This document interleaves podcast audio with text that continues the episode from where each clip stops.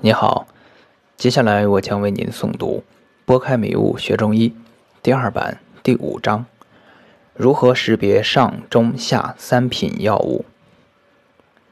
识药与识人的道理是一样的。我们与同学相处久了，自然知道每个同学的性格特点。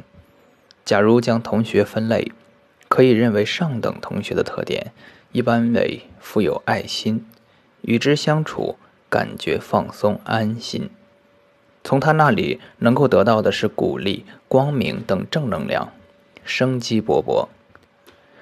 具有这样特点的同学，虽然相貌各有差异，但气质上都会有共同点，即堂堂正正、光明磊落、神情自若。而下等同学的特点一般比较猥琐，与之相处。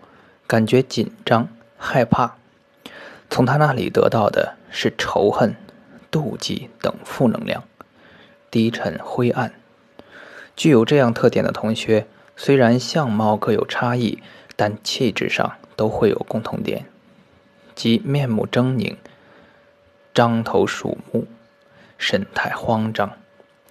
只要静下来观察，每个同学的心性，可悉数洞察。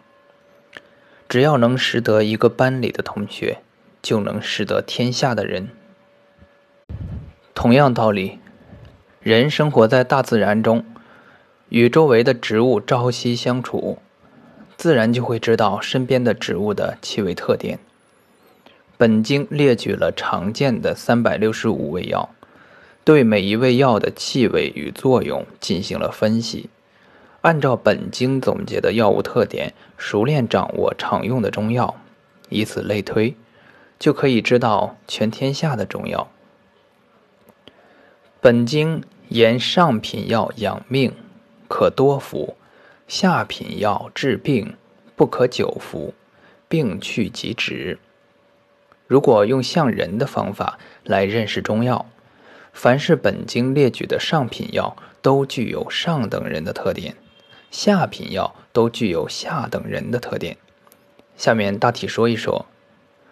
凡是上品药，看上去就会心生爱心，就会喜欢。这些药虽然长相各异，但都具有以下特点：即质地柔软细腻，颜色平淡，长相中正，气味柔和。凡是下品药，看上去就会从心里排斥，不愿接近。这些药虽然长相各异，但多具有以下特点：即质地坚硬粗糙，颜色鲜亮或深重，形状多怪异，气味多较重。以矿石类药为例，将玉石与代赭石比较，玉石打碎后颗粒细腻，给人感觉也很柔和，自然是上品；代赭石打碎后颗粒粗糙。给人感觉如同刀剑，自然是下品。草类药的上品如当归、地黄、参、灵芝等，一看就让人心生喜欢。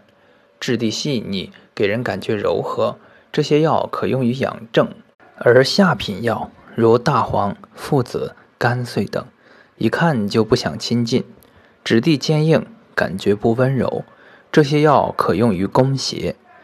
介于上品药与下品药之间的便是中品药。上品药的名字听上去多雅致，下品药的名字听上去多不雅。神农尝百草，就是用最纯净的心去感受身边的世界，从所有植物中挑选出最亲近的五谷、五菜、五果等，教子民种植，久服以养五脏，其余为药。分为上、中、下三等，以纠正人体阴阳气血之偏差。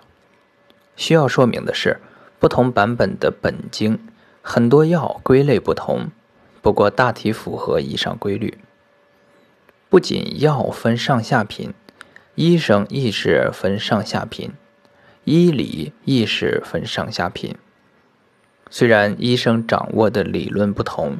但无论是中医还是西医，是学院培养的还是民间师承的，上品医生都应该望之端正，温良恭俭让；下品医生则言高好胜，让人望而畏惧。医理并不是越玄越不接地气越好，甚至很多玄的医理一学就头疼，凡此皆是邪说。上品义理一定就是老百姓日用而不知的简单的天地真理，经得住细酒品味。